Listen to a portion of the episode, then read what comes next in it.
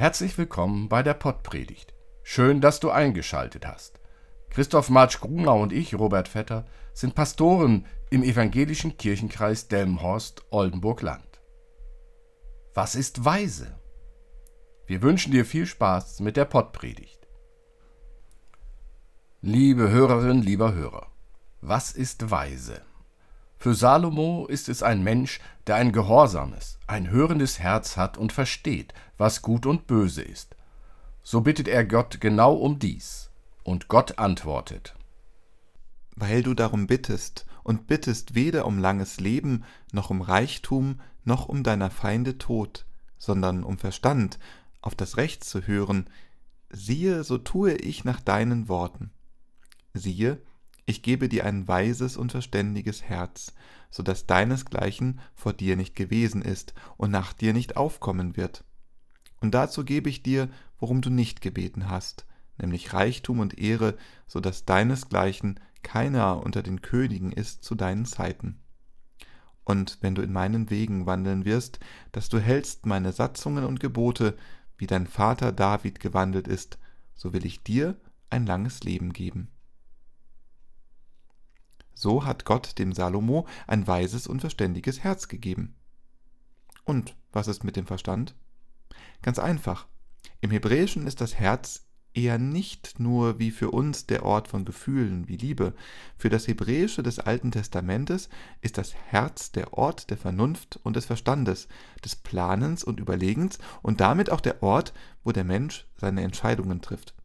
Das Herz ist also in dieser Sprache der Ort, wo die Eindrücke, die ein Mensch aufnimmt, verarbeitet und geordnet werden. Was ist aber nun ein weises, also ein verständiges Herz? Diese Frage beantwortet eine Geschichte, die uns als weises, eben salomonisches Urteil bekannt ist. Zu der Zeit kamen zwei Huren zum König und traten vor ihn.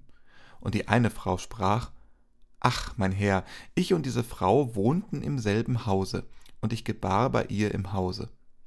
Und drei Tage nachdem ich geboren hatte, gebar auch sie. Und wir waren beieinander, und kein Fremder war mit uns im Hause, nur wir beide. Und der Sohn dieser Frau starb in der Nacht, denn sie hatte ihn im Schlaf erdrückt. Und sie stand in der Nacht auf und nahm meinen Sohn von meiner Seite, als deine Magd schlief, und legte ihn in ihren Arm und ihren toten Sohn legte sie in meinen Arm. Und als ich des Morgens aufstand, um meinen Sohn zu stillen, siehe, da war er tot. Aber am Morgen sah ich ihn genau an, und siehe, es war nicht mein Sohn, den ich geboren hatte. Die andere Frau sprach, Nein, mein Sohn lebt, doch dein Sohn ist tot. Jene aber sprach, Nein, dein Sohn ist tot, doch mein Sohn lebt. Und so redeten sie vor dem König. Und der König sprach, diese spricht, mein Sohn lebt, doch dein Sohn ist tot. Jene spricht, nein, dein Sohn ist tot, doch mein Sohn lebt. Und der König sprach, holt mir ein Schwert. Und als das Schwert vor den König gebracht wurde, sprach der König, teilt das lebendige Kind in zwei Teile und gebt dieser die Hälfte und jener die Hälfte. Da sagte die Frau, deren Sohn lebte, zum König, denn ihr mütterliches Herz entbrannte in Liebe für ihren Sohn und sprach Ach, mein Herr, gebt ihr das Kind lebendig und tötet es nicht. Jene aber sprach Es sei weder mein noch dein, lasst es teilen. Da antwortete der König und sprach Gebt dieser das Kind lebendig und tötet's nicht, die ist seine Mutter. Und ganz Israel hörte von dem Urteil, das der König gefällt hatte, und sie fürchteten den König, denn sie sahen, dass die Weisheit Gottes in ihm war, Gericht zu halten. Liebe Hörerin, lieber Hörer, ein Kind in zwei Hälften teilen, weil nach der Indizienlage nicht zu entscheiden ist, wessen Kind es tatsächlich ist? Das wäre nicht weise, das wäre grausam. Und doch formuliert der weise König genau dieses. Doch das Urteil fällt er erst, nachdem er die Reaktionen auf seine erste Anordnung gehört hat. Da darf ich für mich schon einmal feststellen, setze nicht immer jede Entscheidung sofort in die Tat um. Lass die Entscheidung erstmal wirken und schau und hör dir die Reaktionen an. Bewerte deine Entscheidung aufgrund der Reaktionen und ändere die Entscheidung, wenn nötig. Liebe Hörerin, lieber Hörer, in deinem und meinem Leben wird es immer wieder um das Teilen gehen. In unserem Land wird zukünftig verstärkt die Frage aufkommen, mit wem wir unseren Wohlstand teilen wollen. Die Streiks bei der Bahn zeigen es. Es gibt Menschen, die arbeiten, und doch können sie die Miete und die Nebenkosten nur noch schwer tragen. Andere sind auf die Lebensmittel angewiesen, die sie bei den Tafeln bekommen. Sind diejenigen in unserem Land, die mehr zum Leben haben, als sie brauchen, bereit zu teilen, ja bereit, von ihrem Wohlstand etwas abzugeben?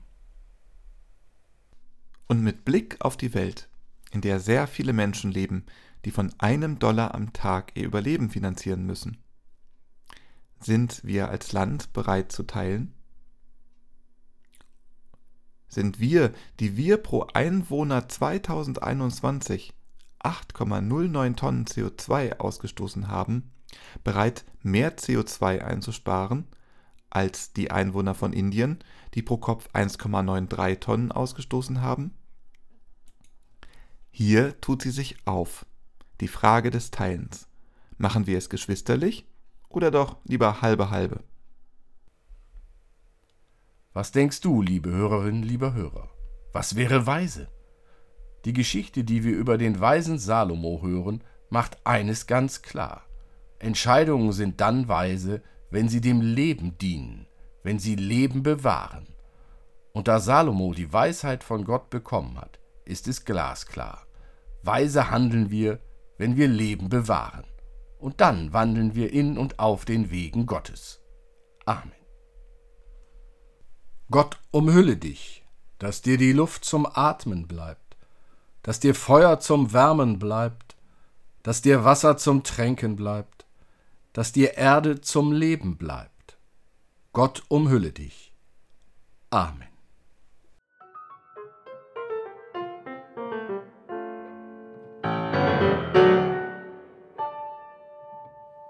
Dieser Podcast ist ein Angebot des evangelisch-lutherischen Kirchenkreises Delmenhorst-Oldenburg-Land.